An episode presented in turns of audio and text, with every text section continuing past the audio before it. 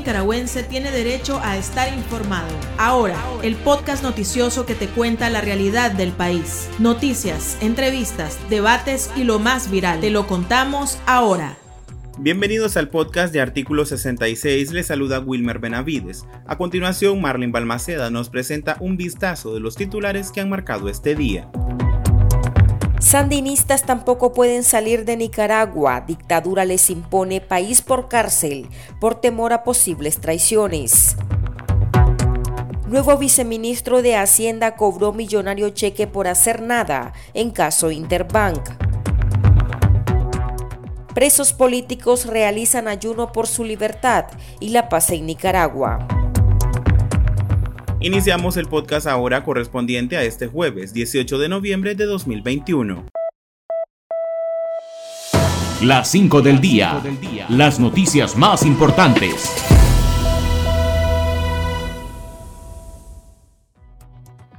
El Consejo Supremo Electoral, al servicio de la pareja presidencial, anunció su respaldo a la solicitud de abandonar la Organización de Estados Americanos, OEA. El Consejo es el tercer poder del Estado que apoya la propuesta de sacar a Nicaragua del organismo, por considerarlo injerencista y subordinado a los Estados Unidos.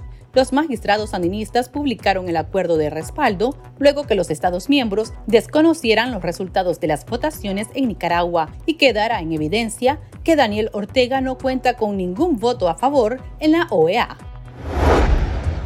El recién nombrado viceministro de Hacienda y Crédito Público Bruno Gallardo resultó ser el principal accionista de la empresa Cobranzas Globales 2001 SA, quien sin hacer nada cobró un millonario cheque del quebrado banco Interbank en el año 2001, según una investigación periodística del extinto El Nuevo Diario.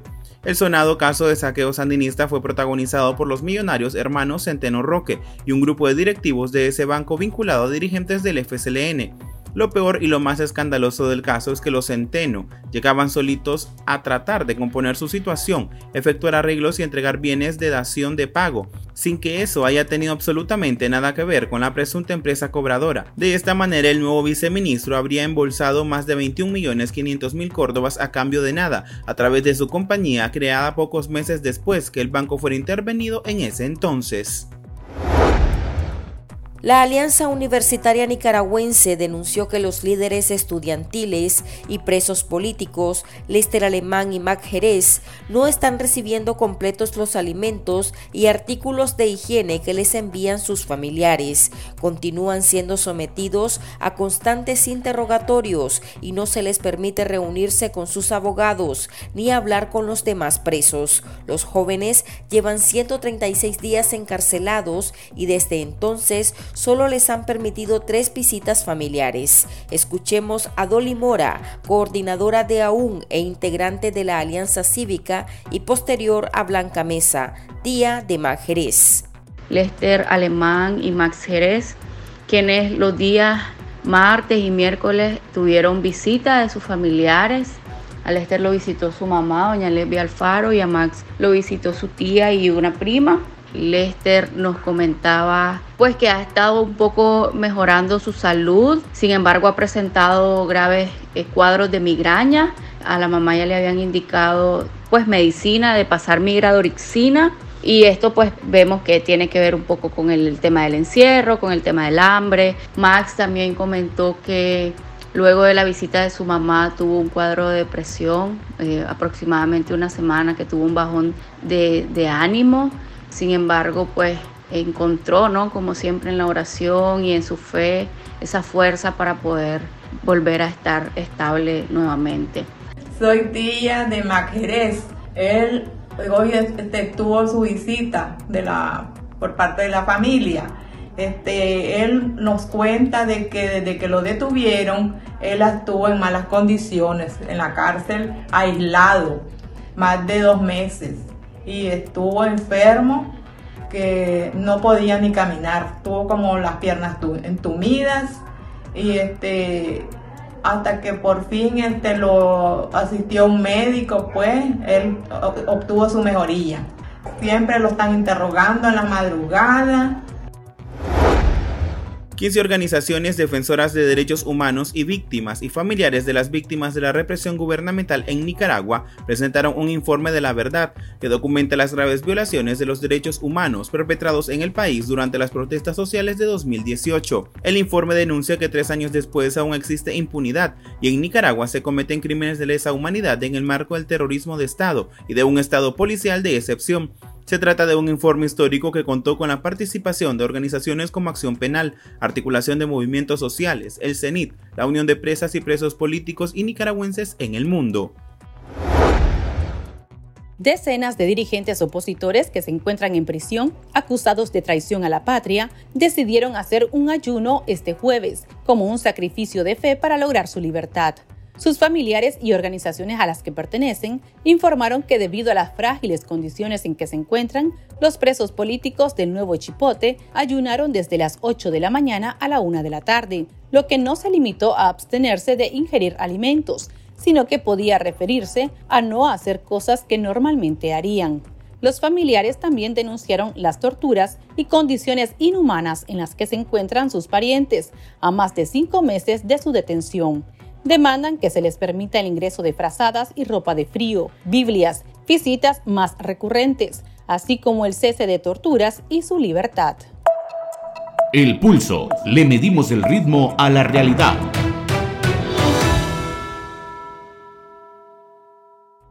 La paranoia de Daniel Ortega habría provocado que el régimen imponga un cerco de hierro en contra de sus propios funcionarios a quienes se les estaría aplicando una restricción migratoria de facto para evitar que vayan a otros países a revelar información susceptible para el régimen. Una fuente anónima del Ministerio de Gobernación y del gobernante Frente Sandinista FSLN reveló al portal Divergentes que uno de los empresarios a quien le fue bloqueada la salida del país es Álvaro Baltodano Monroy, hijo del general en retiro Álvaro Baltodano Cantarero, delegado presidencial para las inversiones.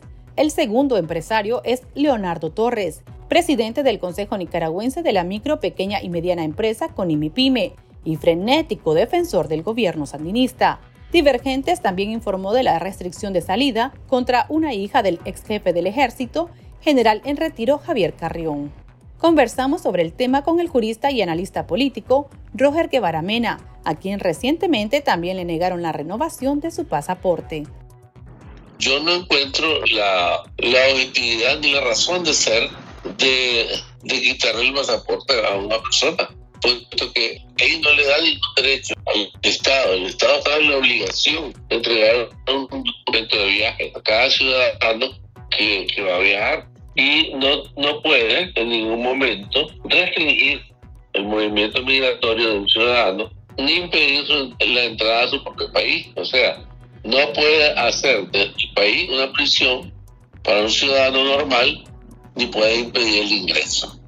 Ambas cosas representan violaciones a los derechos humanos. Pero como eso no le interesa mucho, la razón por lo que se supone que hacen eso son estratégicas políticas para evitar que personas con supuesta peligrosidad y de conspiración, como ellos le llaman, estén siempre bajo control. Doctor, usted nos decía que a usted también le impusieron esto. ¿Hace cuánto ocurrió esta situación?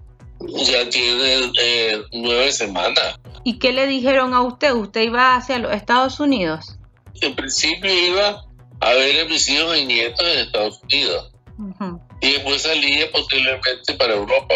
A asuntos de trabajo, básicamente profesionales. Pero me encontré con la sorpresa de que no me daban pasaporte nuevo. No hay ninguna razón, ni política ni lógica, porque yo no fui ni he sido en esta elección candidato a nada, ni me he inclinado por ningún partido, ni he tomado una posición frontal contra el gobierno ni pro, pro gobierno. He preferido guardar silencio porque no he estado conforme con lo que estaba pasando. Pero evidentemente esto resulta de que es un atropello y constituye una violación a derechos humanos y hace del país una prisión para mí.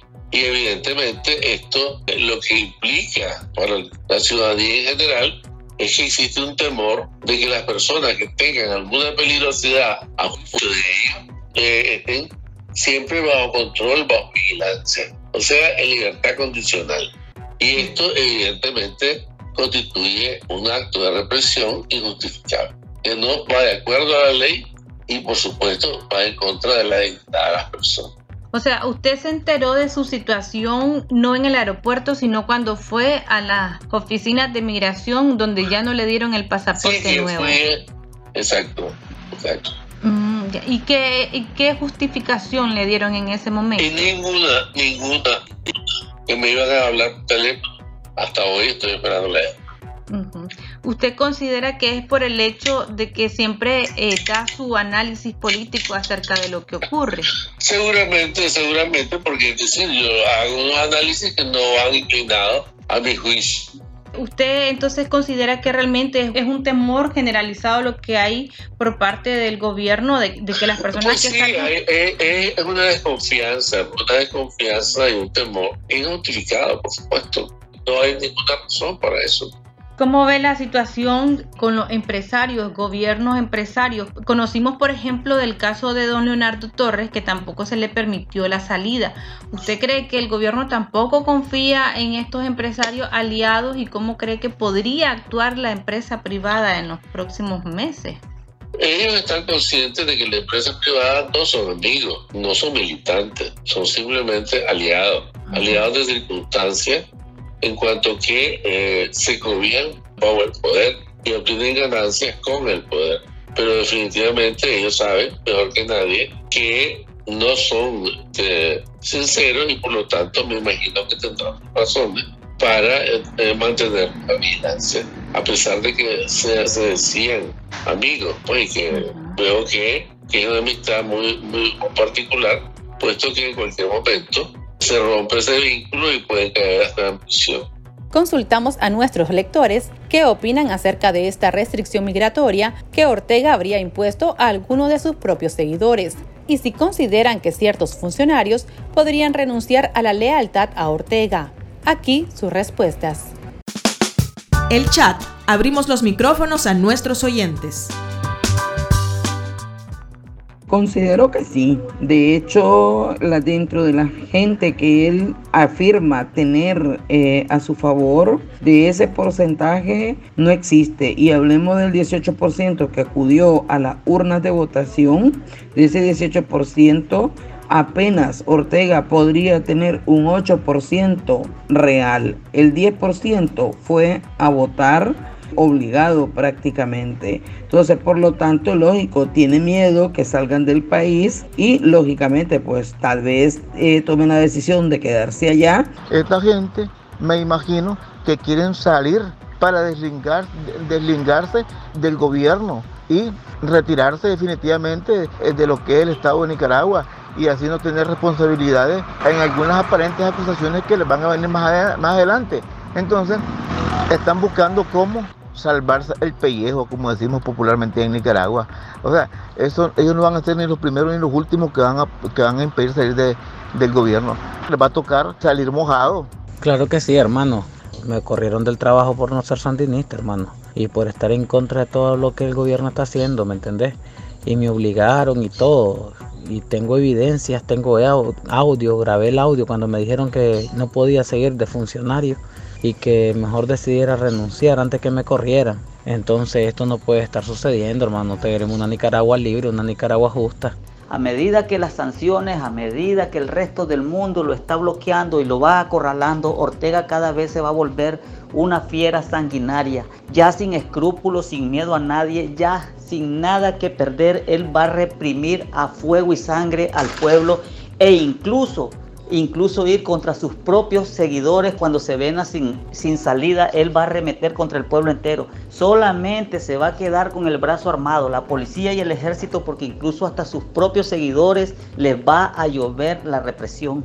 Daniel Ortega no confía ni en su propia ropa interior, porque ya está prácticamente en un hilo y sabe, perfectamente bien sabe, que hay varios empresarios aliados, testaferros de la empresa privada que no están dispuestos a dejarse ir al abismo junto con él. Sin embargo, el no permitirles que salgan del país, están recibiendo lo que sembraron. Él viola la constitución al restringir la libertad de movimiento de los ciudadanos dentro y fuera del país, en primer lugar. En segundo lugar, son funcionarios, no todos son sandinistas, muchísimos funcionarios revelan información en las conversaciones con las personas que en realidad saben preguntar o saben discutir los errores del régimen dictatorial. Por tanto, yo no estoy de acuerdo con que les impida la salida a estos funcionarios que podrían tener y aportar pruebas, tal y como lo hizo Rafael Solís, la señora esta que renunció del Banco Central y tantos militares que han desertado y le han dado pruebas al Departamento de Estado de los crímenes de lesa humanidad. Ortega tiene miedo de que los testigos salgan porque esos testigos pueden ser perfectamente protegidos, tienen derecho a rectificar máxime si ellos no han, cumplido órdenes de crímenes de lesa humanidad. Se le está desmoronando el Frente Sandinista los pocos seguidores de él. Creo que es claro y evidente que ni los mismos que se dicen llamar sandinistas lo apoyaron. Un 20%, 18% fueron la cantidad de gente que votó. Y esto que aquí anduvieron con taxis, anduvieron casa por casa, casi que rogándoles para que fueran a, a votar. Lo único que le hace él mantenerse en el poder, seamos honestos, son las armas. Entonces, pese a todo, toda esta situación, prácticamente el gobierno vive con el temor, no sé si es paranoia o, es muy justificado el hecho de que no quiera que sus funcionarios, sus mismos funcionarios sandinistas, salgan del país para que no revelen información. Hay, mucho de eso, pues. Una desconfianza generalizada para, para todos, ¿no? En distintos niveles. Por supuesto, en, esta, en, en este delirio de persecución existe siempre el temor de que hayan eh, conspiraciones. Pues esto crea una atmósfera dentro y fuera del gobierno de, inseguridad. ¿Y usted cree, sí, eh, doctor, puede ser que realmente las lealtades al gobierno se vayan desapareciendo a medida que, transcurre esta nueva etapa después de las votaciones? Mire, yo he visto, yo he visto que, que las lealtades se desintegran en la medida que los peligros se avecinan. Es decir, yo creo que desde Somoza, que como lo vi en su momento, eh, llenaron la, plaza Juan Pablo II dos veces antes. Es decir, es una, una forma de, de ver el mundo de acuerdo a, a, las ventajas del poder. Es decir, no hay todavía, yo no he visto una, una, una sinceridad transparente. Por lo tanto, pues, si comparamos, me parece que el temor es... Bueno, muchas gracias, doctor, muy amable por su tiempo. Ok, bueno. Para estar al tanto del acontecer nacional y conocer las voces calificadas sobre la realidad nacional, ahora el podcast informativo sobre Nicaragua.